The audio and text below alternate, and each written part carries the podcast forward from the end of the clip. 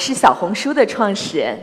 听到我的职业身份的时候，我相信很多朋友都会想：那你在大小场合会有很多公开露面的机会，也会有无数次的演讲。是的，我在很多场合讲过我所做的产品小红书，讲我的公司，讲我最可爱的用户，讲陪伴我的团队，讲我们要去的地方。可是今天这个演讲对我来说非常非常特别，因为今天我要讲我自己的故事。当我拿到这次大会的主题“真实的自己”的时候，我其实是迟疑的。我觉得这是一个直击内心的问题，来谈真实的自己。我甚至到现在还有一点害怕，把自己、把真实的自己、把内心的。一部分恐惧放到聚光灯下跟大家分享的时候，会是什么样的效果？现在我想邀请大家跟我一起做一个动作，做一个小练习。大家可以想象一个可以描述自己的关键词，这个关键词可以描述你自己的任何一个特性。可以给大家十秒钟。你是怎么样的？你会怎样描述自己？我会写一个关键词，这个关键词叫随和。大家可以想象，我会有很多的机会，比如说像在这样的大会上跟大家侃侃而谈，对吧？也会在工作社交的场合需要认识很多新的朋友和陌生人聊天。在这样的场合，我通常也会先做一个简单的自我介绍，感觉这样显得就比较随和，所以大家应该觉得我是个随和的人吧？可是大概在一年多以前。我也同在创业的一位好朋友跟我讲了一个很可怕的事实。他说我很高冷。天哪，我怎么可能高冷，对吧？那个时候大概是我人生一段比较低潮的时间。他强行的把我拉到郊区，说你需要放松，然后也为此放弃了一个假期陪家人的机会。晚上我们一起吃饭的时候，大概喝了一点酒，他突然。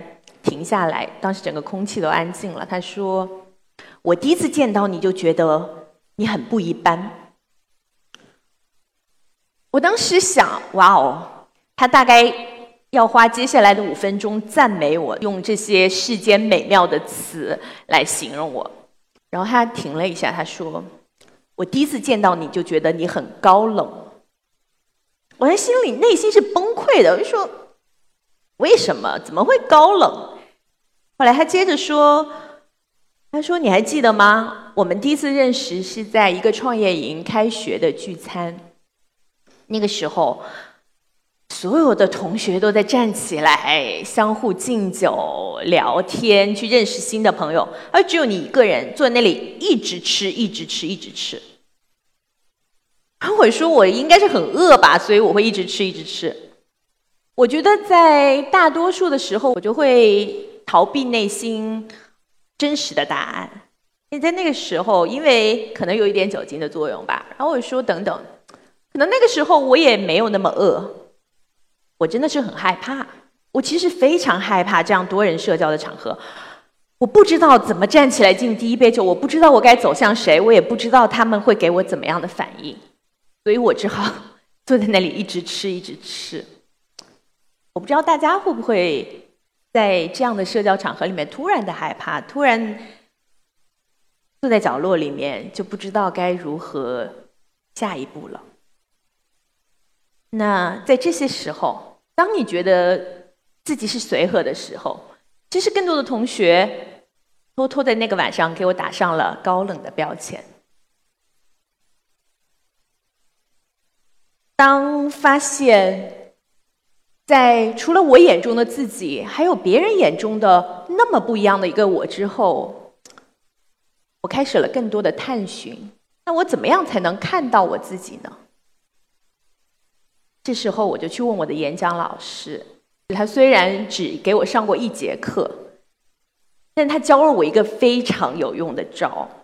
他让我提问，我提了一个很无厘头的问题，我说：怎么样在舞台上做自己？他大概也懵了，因为我一直有一个困扰，就是我一直觉得自己可以做一个小 S 风格的讲述者，对吧？双子座古灵精怪，可是。我的很多朋友，包括同事，我的团队都会说：“你一站上台就是一副央视范儿呀，好像在播报就是新闻一样。”然后我就想说，怎么样才能在舞台上做自己？怎么样才能找回我自己的声音？啊，他告诉我了一个绝招，因为他有丰富的舞台表演经验。那我在这里也把这个绝招告诉大家。大家现在可以想象啊，有一个我仍然站在这里。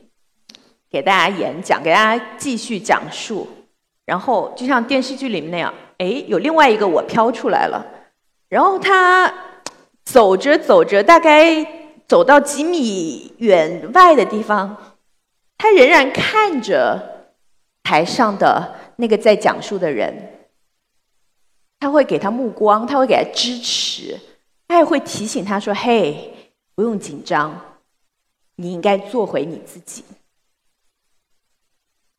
这个方法对我非常有效，所以我一直在练习，在跟大家讲述的时候，能在几米远的地方有另外的一个我，他在鼓励着我，在告诉我如何在舞台上做回自己，如何便像平等的朋友一样和你们讲述我今天的故事。当我看到了别人眼中的自己。当我有了一点点小方法，那我觉得我要走更远，对吧？那我突然有一天，我就在想，嗯，创业其实是找寻和探索自我最好的方法。那大家知道，哦，我在五年前和我的伙伴一起创立了小红书。我非常庆幸，在这条创业很苦的路上，我并不是一个人。我有一位创业伙伴，他叫毛文超。那我们俩一直是那种会吵架的朋友啊。但是我觉得，除了吵架之外，我也非常幸运的是，我觉得他很懂我，有的时候甚至比我自己更懂自己。创业就是很累啊，在很多时候，我就会问他，我说：“我在想，如果我不做小红书，是不是生活就会不一样？我有没有可能就会像我所有的，或者像我大多数的中学同学那样？”对吧？结婚生子，做着一份朝九晚五的工作，下了班买买菜、打打麻将，过着最朴素的生活。这时候，他就会给我抛来一个非常鄙视的目光，好像在说：“你怎么会对自己有这么大的误解？因为就算你不做小红书，你也会做小蓝书、小绿书，你就是这么一个爱折腾的人呀。”每次听到这里，就好像听到了一个答案一样，然后我就会又回到我自己的生活里面，就是去拼尽全力，每天就算累到晚上都是昏睡过去的感觉，第二天起来又积雪满满的拥抱未知的世界。那在很多时候，我们也会谈工作，谈我们的公司。我还记得在非常早期的时候，那个时候公司只有十几个人。我们面对未来有更多的困惑和不解，甚至在那时一起出差都是一件非常奢侈的事情，因为要省钱。那次为了一次特别重要的会议，我们一起到北京，在回程的路上，就是我已经累到不想说话。大家可以想象，当一上飞机，我想啊，晚点了这么久，终于可以坐下来，就很想裹上毛毯就睡过去的时候。他突然问了我一个问题，他转过头来说：“哎，你觉得我们想要做一家什么样的公司啊？”当时我又崩溃了，对吧？没有上下文，没有任何的铺垫，就是这么一个直击内心的问题。其实我当时的真实反应是我想都没有想，可能也真的没有力气再去想了。我就说。我想做一家伟大的公司，然后他说：“我也是这么想的。”那个时候，我其实特别诧异于自己的答案，因为那时候公司还小，而且伟大的公司一直是很多创业者的终极目标。但是每当我们谈到这个词的时候，又会觉得有点远。我们不知道我们是不是能走到那里，甚至是好像伟大的公司昭示着很多的野心，野心在大多数的场景里面是一个不那么好的贬义词。可是就是在那个时刻，在那个你非常疲累的时刻，那个真实的自己就会告诉你你想要去的方向。我第一次发现，原来除了别人眼中的我。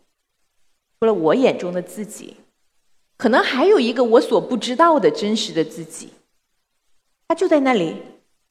他可能比站在这里的我更知道如何去远方，更知道我要去的方向。下面的分享，其实我我觉得会是我今天最需要做情绪控制的部分，因为今天，呃，我邀请了两位特别的嘉宾到现场啊，他们是我的父母。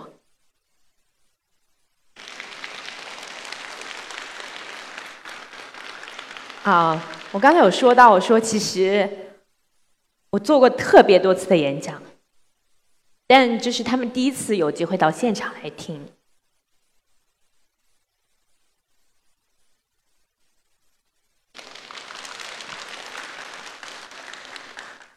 那我从十二岁开始去学校住校读书，从十八岁开始离开武汉到北京求学，再到二十二岁。我来到上海这座城市，开始我的职业生涯。其实我的父母并不了解我的真实生活是什么样子的，他们已经只能越来越远的在电话里听到我跟他们的问候。二十九岁的时候，我当时呃回到武汉之后，又从武汉搬回上海，开始我的创业。那时候父母仍然是很不理解的。我觉得他们在内心仍然可能希望我去当一个普通的公务员吧，对吧？当然，我选择了听从自己内心的声音。然后我做了前面说的所有这些努力，去努力找到这世界上的三个我，并且让他们和平相处。当我发现自己变得更好的时候。我身边最亲密的人也在慢慢发生改变。那以前呢，我父母就会一直说：“哎呀，怎么这么晚了，你还不回家，对吧？”然后慢慢的，他们就会只是发个微信提醒我说：“哎，要注意身体哦。”那以前可以想象，以他们的年纪，根本不懂什么是移动互联网。那他们现在也会尝试的在小红书上买东西。尝试的在百度里面去搜我们公司的新闻，其实这些改变让我特别特别为他们骄傲和自豪，因为我觉得他们也在拥抱这个不确定和更新的世界。那这次这几天我们一直在一起，我也邀请他们到这样这里来演讲，我把我真实的生活展现给他们，啊，带他们来这里，这是我的一个真实的生活场景，也邀请他们去公司。我把我自己一路走来的心路历程分享给他们，我发现我们的关系更亲密了。我觉得这是一种很神奇而美好的感觉，就是当你发现自己变得更美好、更强大的时候，你周围的亲密关系也开始变得强大起来。你给你身边的人注入了更多更美好的力量，让他们也进入了你的美好而真实的世界。而这样的力量，是我以前所不曾感到的。我的几个故事都讲完了，再回到我为什么要来做这个分享和演讲，就是因为我走了一条看上去很难的路，出发去找寻别人眼中的自己、我眼中的自己和真实的自己的关系。我还在继续找，我在这条路上收获了内心的平和和喜悦。收获了更好的亲密关系，收获了很多很多的爱。所以我现在想邀请在座的人跟我一起出发，和我一起踏上这条路。这条路虽然有点难，但是它一定是通向远方和未来的。所以现在还记得我们在开始的时候写下的那个关键词吗？大家可以拿起手机。给你最好的朋友发一条微信，问问他眼中的你是怎么样的，他眼中你的关键词是什么？从找到别人眼中的自己和自己眼中自己的差距开始，一起做回那个最真实的自己吧。谢谢。